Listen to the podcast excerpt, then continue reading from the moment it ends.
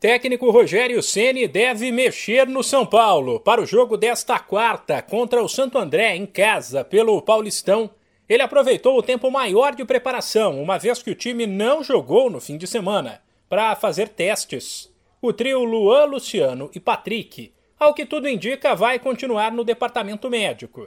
Pela lógica, o goleiro deve ser Jandrei, uma vez que Ceni disse que faria um rodízio neste começo de ano e Volpe foi titular diante do Bragantino. Na defesa, ainda é esperada a volta de Rafinha no lugar de Igor Vinícius.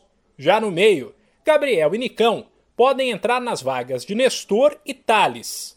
Ainda é cedo para cravar a escalação, até porque Rogério também tem levado em conta a situação física de cada atleta, uma vez que a pré-temporada foi curta e prejudicada por casos de Covid no elenco. Mas uma possível formação tem Jandrei, Rafinha, Arboleda, Miranda e Reinaldo, Gabriel, Sara e Alisson, Rigoni, Nicão e Caleri.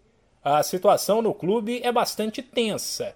O time terminou 2021 em baixa, ameaçado de rebaixamento no Brasileirão, e começou 2022 da mesma forma. Em três partidas, portanto em nove pontos disputados, o tricolor somou apenas um, sem falar no desempenho ruim, algo que vai além dos resultados. É verdade que o São Paulo tem um jogo a menos que a maior parte das equipes, já que o clássico com o Palmeiras foi adiado. Porém, se o Paulistão terminasse hoje, o tricolor estaria rebaixado. De São Paulo, Humberto Ferretti.